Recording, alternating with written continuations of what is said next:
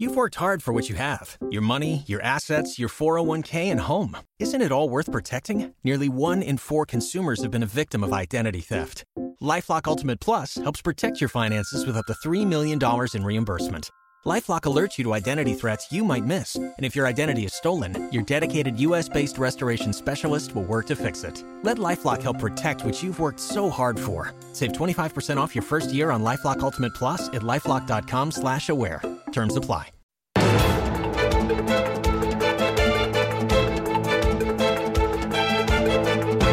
La entrevista capital. La industria turística nacional contiene el aliento ante el verano más determinante de su historia. El avance imparable de la quinta ola en nuestro país y la explosión de contagios entre los más jóvenes es la última piedra que se ha cruzado en el camino del sector turístico. Don José Luis Toreda es vicepresidente ejecutivo de Esteltur. Don José Luis, ¿qué tal? Buenos días, bienvenido. Buenos días y como muy preocupado por los titulares que usted mismo acaba de dar al arranque de esta entrevista. Bueno, es, es, lo que estamos viendo y lo que nos está enturbiando a todos, también como turistas y como veraneantes el verano, porque no sabemos eh, dónde nos vamos a ir, a qué tipo de restricciones nos vamos a enfrentar y estamos viendo que eh, los contagios crecen eh, de forma importante, aunque todo hay que decirlo, pues en los hospitales esto no, no se refleja, ¿no? Pero mm, tenemos los visitantes, los veraneantes, el corazón en un vilo y, y, en un puño y supongo que ustedes también, ¿no? Porque... Mm, pues imagínense ustedes. Claro. Y me alegro que empiece usted dando la noticia porque mm, sin en absoluto subestimar la desgraciada crecimiento y todos estos rebrotes, eh, producto de múltiples irresponsabilidades que de alguna manera tendríamos que poner de manifiesto, puesto que no estamos solo y exclusivamente ante un problema clínico, sino que en esta época del año estamos ante un problema económico y de creación de empleo muy grave para el principal sector de la economía, en un año que si el turismo cae, no se recupera España y por lo tanto el tema es tremendamente serio. Es cierto que estos rebrotes están generando en estos momentos un alarmismo eh, que se va haciendo bola de nieve. Eh, vivimos en un continuo sobresalto. Es muy difícil hacer predicciones. Lo que anteayer era positivo, que Inglaterra nos veía por lo menos algunas zonas de España en verde, ayer de repente nos colocó otra vez en ámbar. Eh, cuando creíamos que estábamos saliendo de una mejora a finales de junio, que ya se veía la luz, que se estaba empezando a atisbar una, digamos, recuperación razonablemente potente, pumba, llegan las recomendaciones negativas de Alemania y de Francia. Con lo cual, estamos en una especie de montaña rusa donde las noticias son contrapuestas, pero al final lo que genera es un gran desconcierto, no solamente entre la propia industria, sino entre los propios consumidores que al final empiezan a dudar tenemos que ir o no a España e incluso los españoles tenemos que movernos a la comunidad A, a la comunidad B, con lo cual el resumen es un escenario tan volátil, tan incierto, pero enormemente preocupante. Eh, ¿Usted cree que se está generando alarmismo y se está transmitiendo alarmismo tanto a los de fuera como también a nosotros, a los de dentro? Bueno, en términos ya, si lo medimos por la repercusión que está teniendo en, la, en los niveles de reservas, donde ha habido un frenazo eh, enorme, muy potente, de 15% aproximadamente, en los últimos 10 días, es en los mercados internacionales. El mercado español está más potente que nunca prácticamente me atrevería a decir que mm, similar, si no en algunos lugares superior a lo que era el verano del 2019. Y de hecho, la incidencia de estos rebrotes y de la imagen eh, de falta de seguridad que desgraciadamente está corriendo en algunos medios internacionales sobre España está afectando muchísimo menos a nuestra demanda interna y algunos lugares del norte de España pues van a tener muy buen verano. Pero otros lugares del Mediterráneo, básicamente, y en la medida que dependan también del turismo británico, van a tener unas enormes dificultades si no reconducimos esta imagen de inseguridad, que es cierto, tenemos rebrotes, es cierto, desgraciadamente se están acelerando los contagios, pero también habría que enfatizar mucho que, insisto, sin que en absoluto abandonar la preocupación por el aspecto sanitario, la incidencia en UCIs, la incidencia en entrada en hospitales, la incidencia en mortalidad es absolutamente distinta, con lo cual, y le termino, me parece que lo que no podemos utilizar es las mismas métricas que utilizábamos hace un año con unas poblaciones de riesgo que tenían una repercusión, eh, digamos, en, en hospitalización muy alta, a un escenario como el actual, con unos niveles de vacunación cercanos al 45% de la población española y al ritmo acelerado que vamos, muy próximo llegando al 70%, que teóricamente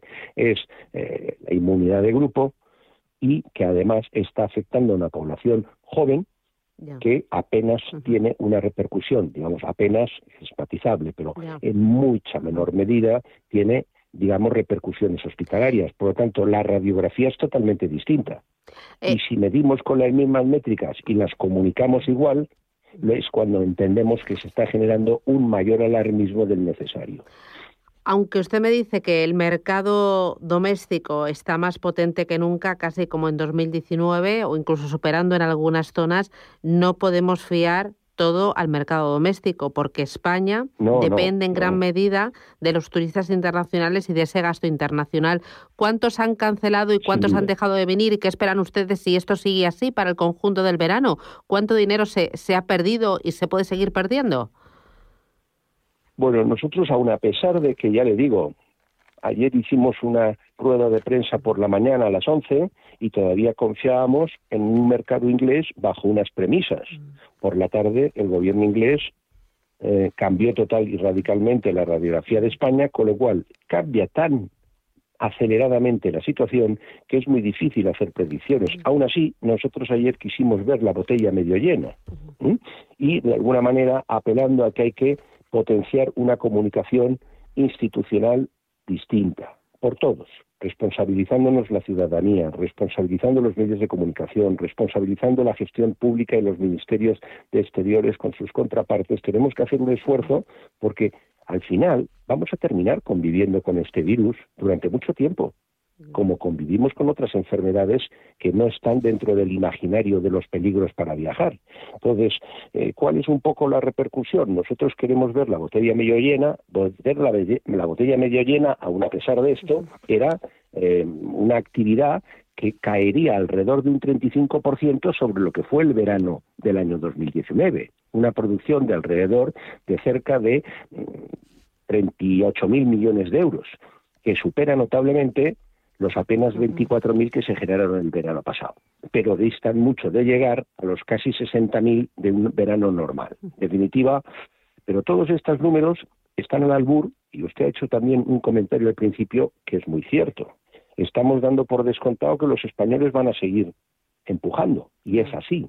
Tienen, no tienen por qué tener tantas reservas sobre la inseguridad, pero si empezamos a complicar el escenario nacional con medidas restrictivas de una naturaleza en una comunidad, medidas restrictivas de otras, perimetralizaciones aquí, perimetralizaciones allá, vamos a conseguir también que este pequeño flotador, porque no compensa al 100%, que es la demanda española, también empiece a flojear.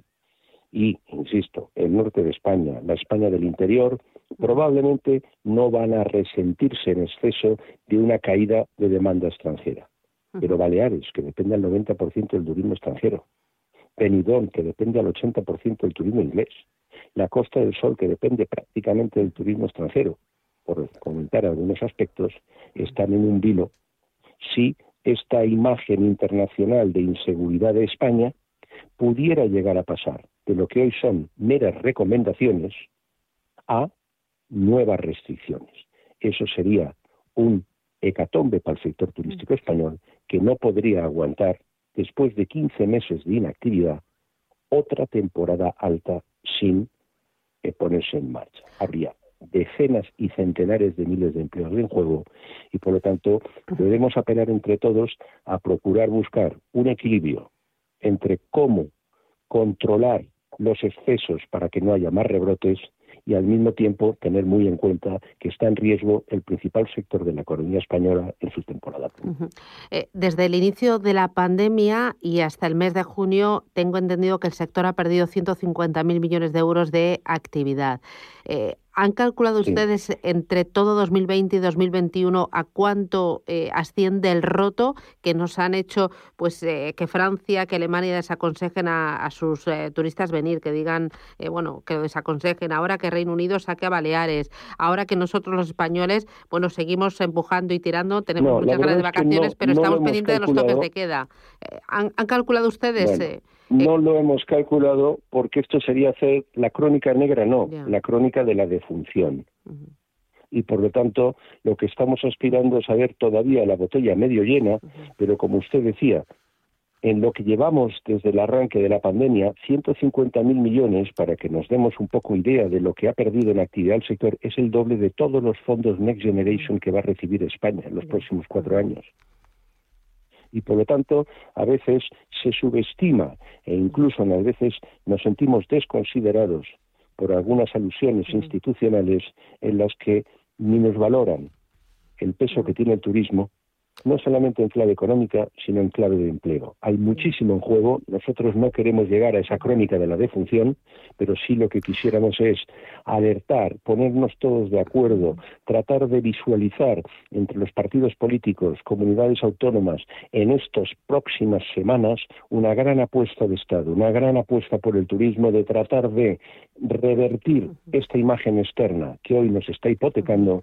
porque tenemos demasiado en juego como para dejarlo caer. Eh, ya he hecho dos peticiones. Eh, el cambiar las métricas con las que valoramos la gravedad de la pandemia, porque claramente la situación de ahora, aunque los contagios vayan más allá, no tiene nada que ver con la situación de 2020 y también una apuesta de Estado. Esto de una apuesta conjunta de Estado, ¿usted lo ve con el gobierno actual? Eh, ¿Le ve con la valentía, la confianza? eh, la convicción necesaria para decir a por todas, no, no o sea, ni un titubeo. Mire, el gobierno acaba de tomar posesión. Eh, no voy a entrar en juicios políticos, pero sí espero que las realidades económicas de lo que se nos puede avecinar eh, ponga en marcha todos los resortes.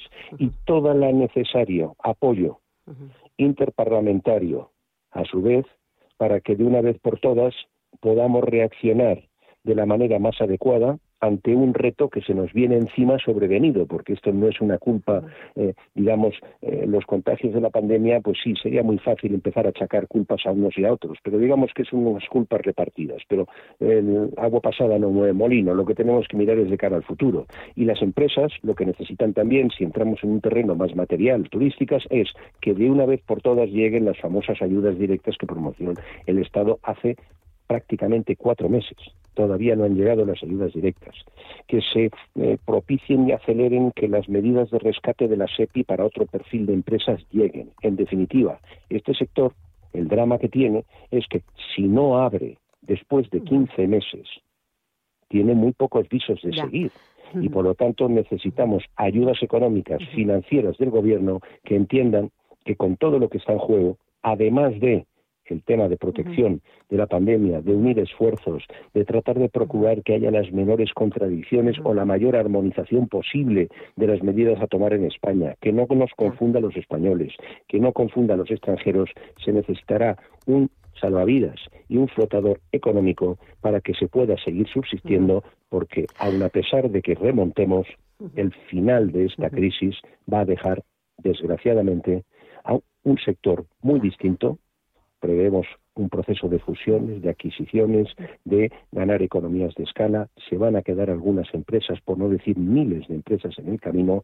y todo esto requiere de una atención pública, de una gestión del gobierno sin duda prioritaria para el sector en la peor crisis de la historia que yo conozco en los últimos 30 años. Eh, dos, tres cositas más, pero muy rápidas, don José Luis. Uno de ellos, eh, con el gobierno, eh, me ha planteado sus deseos y, y, su confianza. Ha habido cambio de gobierno esta semana y la ministra Marato se ha mantenido en el cargo. ¿Usted cree que el sector turístico hubiera necesitado un, un titular con más coraje, con más valentía? Porque en este año y medio no sé, mucha tibieza he visto este yo. Lo que tenemos que apostar, lo que tenemos que apostar es para que la ministra Maroto tenga la mayor fuerza posible dentro del gabinete, que le ayude el hecho de que una persona como Óscar López, que procede del sector turístico por su presidencia de paradores en los últimos tres años y el nuevo jefe de gabinete de Sánchez, empuje también para que el turismo esté más prioritariamente en la agenda. También la alcaldesa de Gandía, que hoy es ministra.